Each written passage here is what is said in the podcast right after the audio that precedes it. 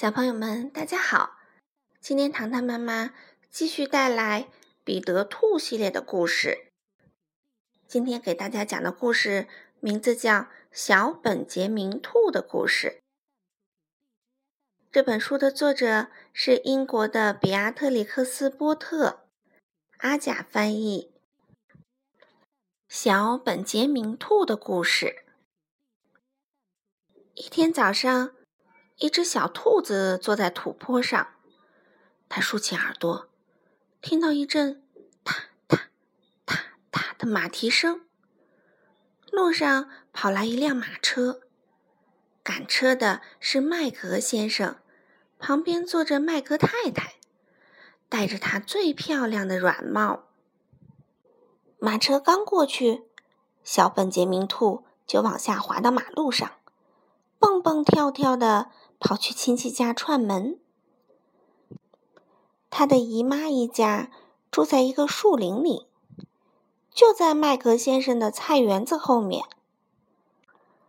那片树林里呀，有很多的兔子洞。本杰明的姨妈家是所有兔子洞中最整洁的，铺满了干爽的沙子。姨妈家里。有他的表妹弗洛普西、莫普西和棉球尾，还有他的表弟彼得。彼得的爸爸已经不在了，他们的妈妈靠织兔毛连指手套和腕套过日子。有一回赶集时，我就买了一双。他还卖香草、迷迭香茶。和兔子烟草，嗯，就是我们叫薰衣草的那种香草。小本杰明不太想见他的姨妈，他绕到姨妈家的大丛树后面，可差一点儿就踩到了表弟彼得的头上。彼得一个人坐在那里，看起来可怜巴巴的，身上。只裹着一块红色的棉手绢儿。彼得，小本杰明小声地说：“谁拿走了你的衣服啊？”彼得回答说：“稻草人，麦格先生菜园子里的那个。”接着，他讲了自己是怎么在菜园子里被人追得到处跑，鞋子和上衣又是怎么弄丢的。小本杰明坐到表弟的身边，很有把握的告诉他：“麦格先生驾着马车出门了，麦格太太也在车上，而且他们肯定一整天都在外面，因为他是戴着最漂亮的软帽出门的。”彼得说：“要是能下场雨淋一淋他们就好了。”刚说到这儿。兔子太太的声音从兔子洞里传了出来：“棉球尾，棉球尾，再去采些柑橘来，快去快回。”彼得说：“出去走一走，没准感觉会好些。”他们手拉着手离开了家，走到树林边，爬上了一道墙，从那里。可以看到麦格先生的菜园子，他们看得很清楚。稻草人的身上套着彼得的上衣，挂着彼得的鞋子，头上还戴着一顶麦格先生的救援扁帽。小本杰明说：“从篱笆门下挤进去会把衣服弄坏的。进菜园子的正确方法。”是从一棵梨树上爬下去。彼得下去的时候，头先着了地，不过还好没摔坏，因为下面的苗圃刚刚爬过，泥土还很松软。这片苗圃刚刚种下莴苣苗，他们在上面踩来踩去，留下好多怪模怪样的小脚印。小本杰明留下的脚印尤其古怪，因为他穿着木屐呢。小本杰明说：“他们要做的第一件事，就是去取回彼得的衣服，这样那条棉手绢儿还可以派上别的用场。”他们从稻草人身上脱下上衣、鞋子和帽子。前一天晚上刚下过雨，鞋子里还有点水，上衣也缩小了一点儿。本杰明试着戴上那顶圆扁帽，不过 对他来说太大了。接下来，本杰明建议他们应该用棉手绢满满的装一兜洋葱送给姨妈。可彼得好像还是高兴不起来，他一直竖着耳朵听着四周的动静。本杰明就不同啦。他像待在自己家里一样，美美的吃着莴苣叶子。他说他已经习惯了，每到礼拜天就会跟爸爸一起到这菜园子里来，摘些莴苣回去做主日大餐。嗯，另外说一句，小本杰明爸爸的名字叫老本杰明兔先生。那些莴苣。当然都特别的鲜嫩啦。彼得什么也没有吃，他说他想回家了。才走几步，他就撒了一半的洋葱。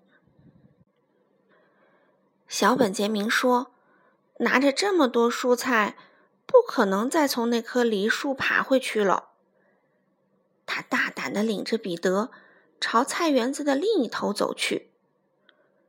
他们沿着一道洒满阳光的红砖墙，走在一条木板铺成的小路上。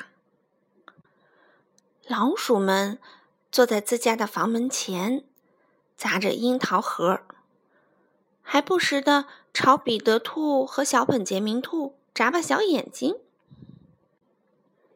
没走多远，彼得又把洋葱撒了一地。当他们走到一堆花盆、木架和木桶中间时，彼得听到了什么？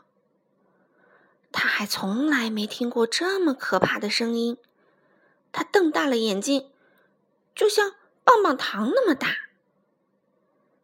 他突然停下脚步。这时，他的表哥就在身后，离他只有一两步。两只小兔在拐角的地方看到的，就是这个。小本杰明只看了一眼，然后连半分钟都不到，他就把自己、彼得和那包洋葱藏在了一个大筐底下。原来啊，是麦格先生养的大猫。那只猫爬起来，伸了伸懒腰，走过来。闻了闻大筐，可能他喜欢闻洋葱的气味吧。反正他跳上那筐，就这么趴在上面了。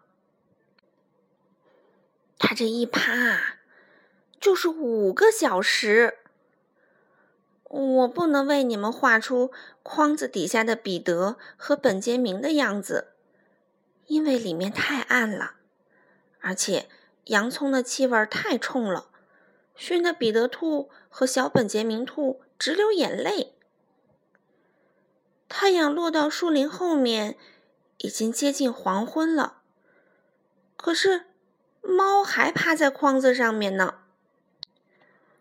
不知过了多久，墙头上终于传来了一阵噼里啪啦、噼里啪啦的声音，一些灰泥从墙上落了下来。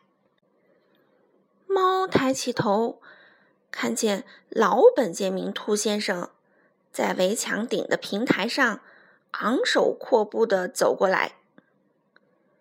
他叼着一根烟斗，正抽着兔子烟草，手里还拿着一根细枝条。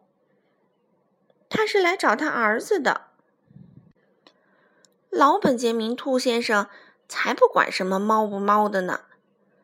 他从墙头上飞身一跃，扑到猫身上一阵猛打，把猫从筐子上撵了下来，几脚踢进了温室，还顺手抓了一把猫毛。